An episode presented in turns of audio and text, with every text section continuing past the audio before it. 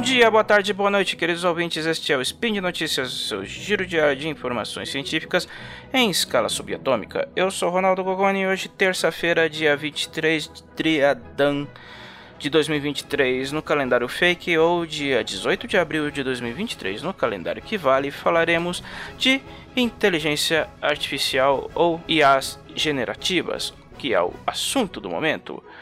No tema de hoje, nós vamos falar sobre o ban do chat GPT na Itália e o precedente aberto para a possível regulação ou até mesmo proibição do software e outras IAs semelhantes em todo o continente europeu, em todo o bloco da União Europeia, ok? Então é isso, vamos nessa, tudo aqui é muito rápido, sobe a vinheta. Speed Notícias.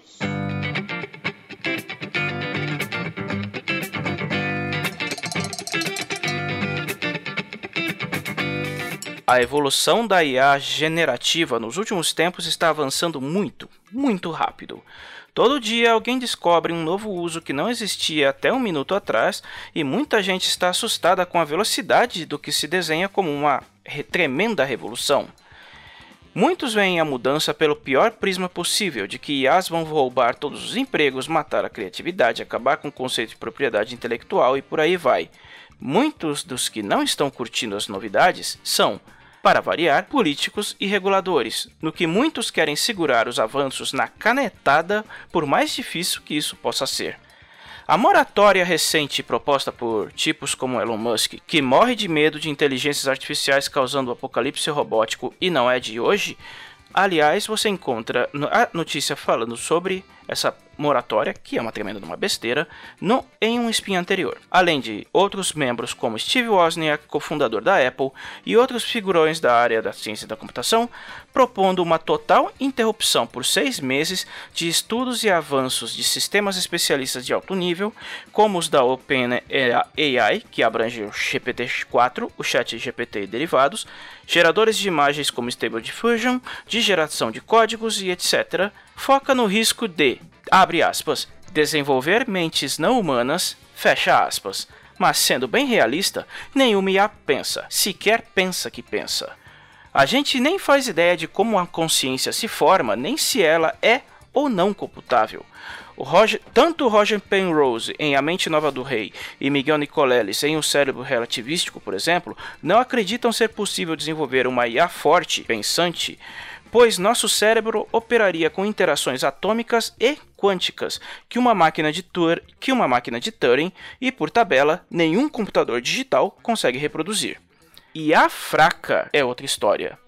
Sistemas especialistas, programados para fazer o que lhes for ordenado, conseguem mastigar e absorver trilhões de dados brutos e produzir resultados impressionantes, emulando estilos e compondo criações, tudo com base em estatística, álgebra linear e modelagem de dados aplicados, que é o que uma IA é na essência. Mesmo heurística, um processo de pensamento que até pouco tempo atrás acreditava-se ser exclusividade humana, já foi reproduzido por uma IA do Google. É, no fim das contas, é, todo o processo de uma IA se resume a matemática, não é pensamento. O pânico em todo das IAs generativas parte do princípio, furado, de que tais soluções resolvem tudo sozinhas e que elas roubarão o emprego de, muita, de muita gente.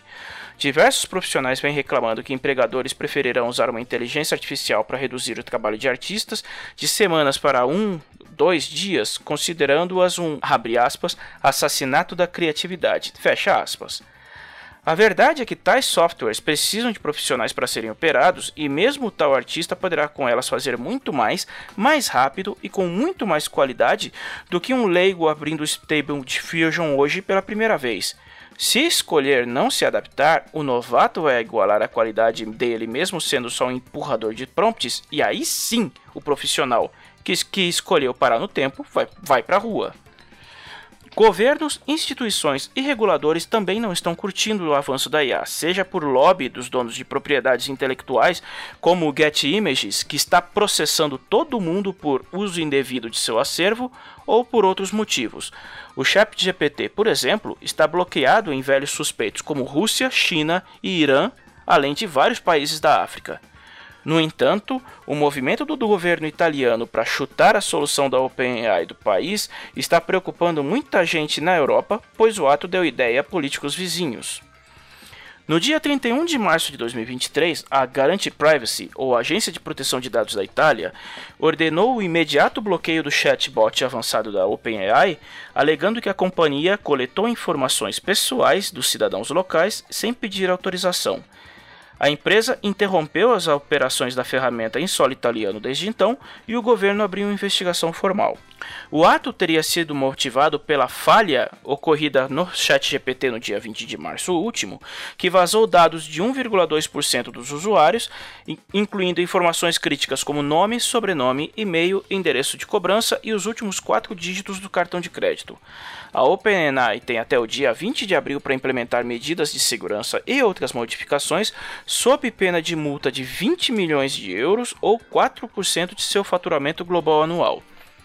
A Garante Privacy afirma que a OpenAI não possui base legal que justifique a coleção de dados pessoais para o treinamento de seus algoritmos e que a ausência de recursos de verificação de dados e que a ausência de recursos de verificação de idade permitem a exibição de respostas inadequadas a usuários menores de idade. Vale lembrar que a Itália não está sozinha essa. A União Europeia propôs tempos atrás a Lei de IA, um conjunto de leis visando a criação de um marco legal, tal qual o GDPR, que serviria de norte para a adequada regulação de sistemas especialistas e redes neurais em todo o continente, que seria implementada também em outros países, tal qual aconteceu com a legislação de coleta de dados, pelo simples motivo de que é mais fácil implementar em todo o globo do que adequar a lei às leis, às leis da Europa a, outra, a, a regiões locais.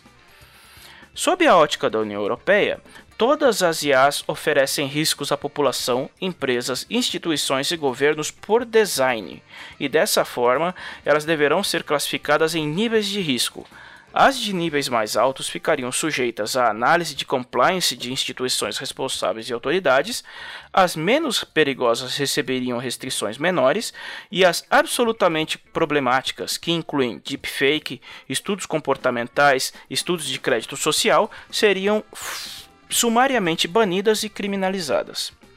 Nesse sentido, a medida da Itália já ressoa em três países europeus, em entrevista, em entrevista recente, o comissário federal para a proteção de dados, Ulrich Kelber, disse que a Alemanha deverá seguir o mesmo caminho e seu gabinete já estaria em contato com a Garante Privacy para seguir os procedimentos adequados. Enquanto isso, os reguladores da, da, Irlanda e da França estão igualmente se movendo para bloquear, IA, bloquear IAs como o ChatGPT em seus respectivos países, e, assim como o Kelber da autoridade alemã, já iniciaram conversas com os italianos para seguir com os planos, ou seja, para saber como, como os italianos basearam a sua decisão de bloquear o ChatGPT na Itália para fazerem a mesma coisa, tanto na Alemanha quanto na Irlanda e na França. Com mais países europeus se movendo para conter o avanço de IAs generativas à força, a proposta da União Europeia para implementar um conjunto de leis uniformes que, inevitavelmente, tem potencial de afetar o mundo todo, passa a ter mais chances de ser aprovadas no futuro, ainda que hajam falhas no texto. Em contrapartida, o Reino Unido propôs regulações mais brandas em seu território, visando o crescimento econômico e que recentemente tanto as autoridades britânicas e europeias andaram se estranhando por conta das divergências de filosofia do, das, da, dos projetos de leis. Enquanto o Reino Unido trabalha para o lado de promover uma regulação mais permissiva que fomente a inovação e o crescimento econômico, a lei europeia visa total, a total restrição por design das IAs generativas. E aí, fica nesse, nessa queda de braço e com o tempo nós vamos descobrir quem é que vai levar melhor nessa. E é isso, vamos ficando por aqui. Lembrando que o link para a notícia de hoje você encontra na descrição do vídeo. E se você quiser colaborar com o projeto do Spin de Notícias ou outros projetos do Portal Deviante, é só você entrar e fazer parte da nossa campanha de patronato. Você encontra os links para o Patreon, Padrim e PicPay também na descrição do post. Então é isso, nos vemos em um futuro próximo. Logo mais, tem mais. Até!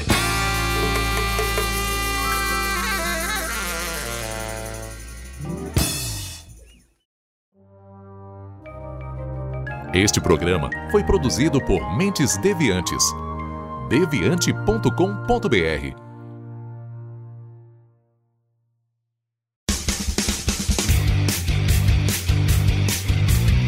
Cortes, edição de podcast.